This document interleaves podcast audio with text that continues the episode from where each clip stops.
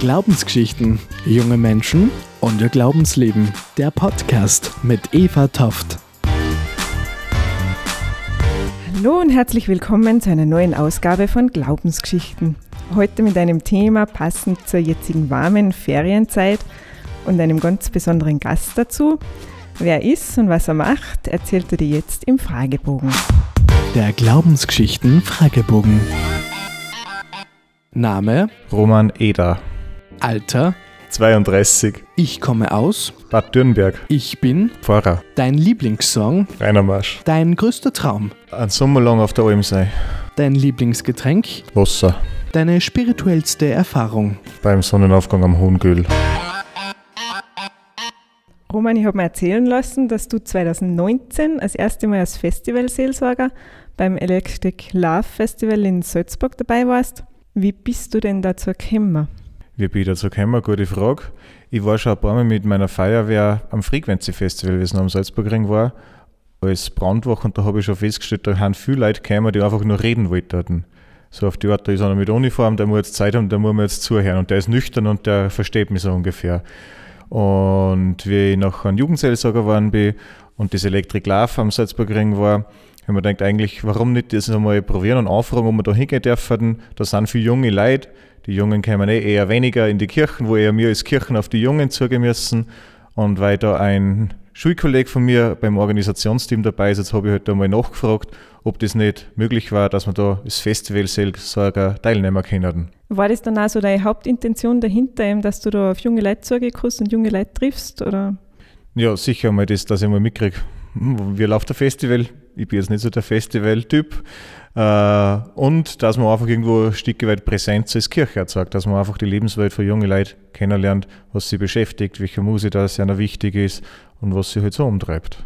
Und wie darf man sich das vorstellen? Wie schaut so der Tagesablauf von einem Festival-Seelsorger aus? Ja, das habe ich letztes Jahr noch nicht gewusst oder vor zwei Jahren, wenn wir das das erste Mal gemacht haben. Das war für mich auch ein Sprung ins kalte Wasser. Das Problem oder der Nachteil war, wir haben jetzt keine fixe Station gehabt, wir waren mehr so freischaffende Künstler, keine fixe Location, sondern wir waren halt einfach unterwegs, zwar schon erkenntlich mit T-Shirts, bis sie beim Roten Kreuz andockt, wo wir halt ein wenig geschaut haben. Die, was sie weder haben, die sind dann nicht allein gekommen, sondern mit zwei, drei Freunden, die dann aufgelöst waren, wo wir dort ein bisschen gewesen sind, oder einfach durchs Gelände gehen am Campingplatz oder unten noch an einem Infield, wo die Konzerte sind. Oder einfach, was wir ausprobiert haben, zwei Campingsessel und auf einen Zettel hingeschrieben, sitzt die her, erzähl mir was. Und auf den anderen bin ich gesessen und dann haben nach der Reihe Leute stehen geblieben und haben sich hergeguckt und was erzählt. Was waren da so die einschneidendsten Erlebnisse oder Erfahrungen oder Themen, was da auftaucht sind? Ja, viel kommen halt einmal, die sagen, Ma, mein Bier ist warm geworden oder hast du noch ein Bier für mich? Also sicher eine Sache. Aber durchaus auch andere, an Dirndl kann ich mich erinnern, die ist dann gekommen und sagt, na, sie ist 15 Jahre, sie hat sich zu Piercing stechen lassen und eigentlich darf sie das noch nicht, aber weil keiner nachgefragt hat, wie soll sie das der Mama beibringen? Sowas zum Beispiel, natürlich Liebeskummer, also quer durch die Bank bis hin, dass einer mir gesagt hat, na, er geht jetzt auf Beichten und die Oma will die Salbe und eigentlich taugt ihm das auch, gerade dass er nicht das Beichten angefangen hat nachher. Waren dann auch manche vielleicht auch total angeschreckt, wenn sie da auf ein Festival kommen und dann treffen sie einen Seelsorger? Eher das Gegenteil. Eher, dass das nachher interessant gewesen ist. Also abschreckend hätte ich jetzt nie erlebt. Eher das Interesse nachher, bist du so echt einer oder was muss man da tun, dass man sich das aufschreiben darf. Es war jetzt nicht erkenntlich, dass ich Pfarrer bin. Jetzt, wenn ich schon mal die Chance habe, so einen jungen Pfarrer auf einem Mikro zu haben, muss ich auch noch ein bisschen weiter nachhaken zu anderen Themen. Kirche ist ja seit jeher in Veränderung gewesen. Ähm, wo soll es denn in deine Augen hingehen in der Zukunft?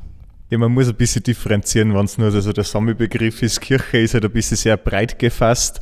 Was ich mir denke, dass wichtig war, dass man jetzt von der Pfarrersicht her gesehen äh, nicht der ist, der noch in die Löcher stopfen soll, wo man nachher nur wieder Einzelkämpfer ist, sondern wo es mehr zu einem Miteinander wird, wo man durchaus auch vielleicht mehr als Pfarrern gemeinsam ein größeres Gebiet betreuen lässt, äh, mit den Strukturen, wo man da wirklich alles aufrechterhalten muss und in jeden nur so kleinen Nest der eigene Pfarrgemeinderat und Pfarrkirchenrat und alles haben muss, weiß ich nicht, ob das noch zeitgemäß ist, ob da nicht schon manches ein bisschen verkrustet ist. Das hat seine Zeit gehabt, das mit Volkskirche, aber manchmal habe ich jetzt den Eindruck, das hat sich ein bisschen überlebt und da hinkt man noch ein bisschen der Realität hinterher und wir wollen das nicht recht wahrnehmen, dass das schon passé ist.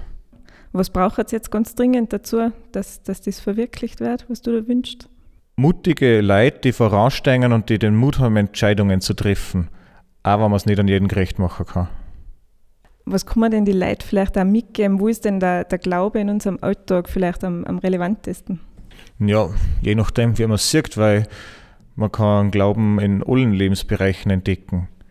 Das geht auch eben, wenn man äh, in die Schule geht, dass man für was lernen muss, dass man da ganz bewusst sagt, ja, allein tue ich mir schwer vielleicht, wo man schon um die Hilfe Gottes bittet darum, dass man einfach dankbar ist, wenn man essen tut, dass es nicht selbstverständlich ist, dass wir was zum Essen haben, wenn wir in der Natur unterwegs sind, dass es unser Auftrag ist, dass wir die Schöpfung bewahren. Also wenn man ein bisschen den Blick dafür hat, dann kann man, glaube ich, in allem irgendwo die Dinge Gottes auch erkennen und merken.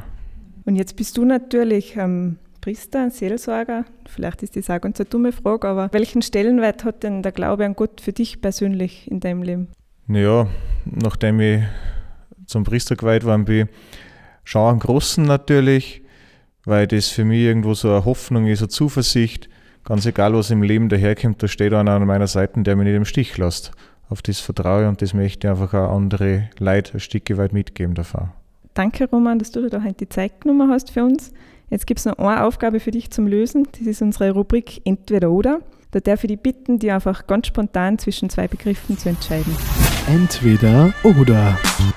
Sommer oder Winter. Winter. Kirche oder Bergmesse?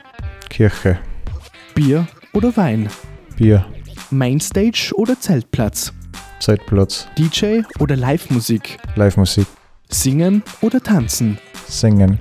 Vanille oder Schokoeis? Schokoeis. Feiern oder chillen? Feiern. Freibad oder Badesee? Badesee. Das war die Sommerferien-Festival-Ausgabe von Glaubensgeschichten. Danke, dass du dabei warst. Wir freuen uns, wenn du dazu hörst. Bis dahin eine gute Zeit. Glaubensgeschichten, junge Menschen und ihr Glaubensleben. Ein Projekt der katholischen Jugend Salzburg.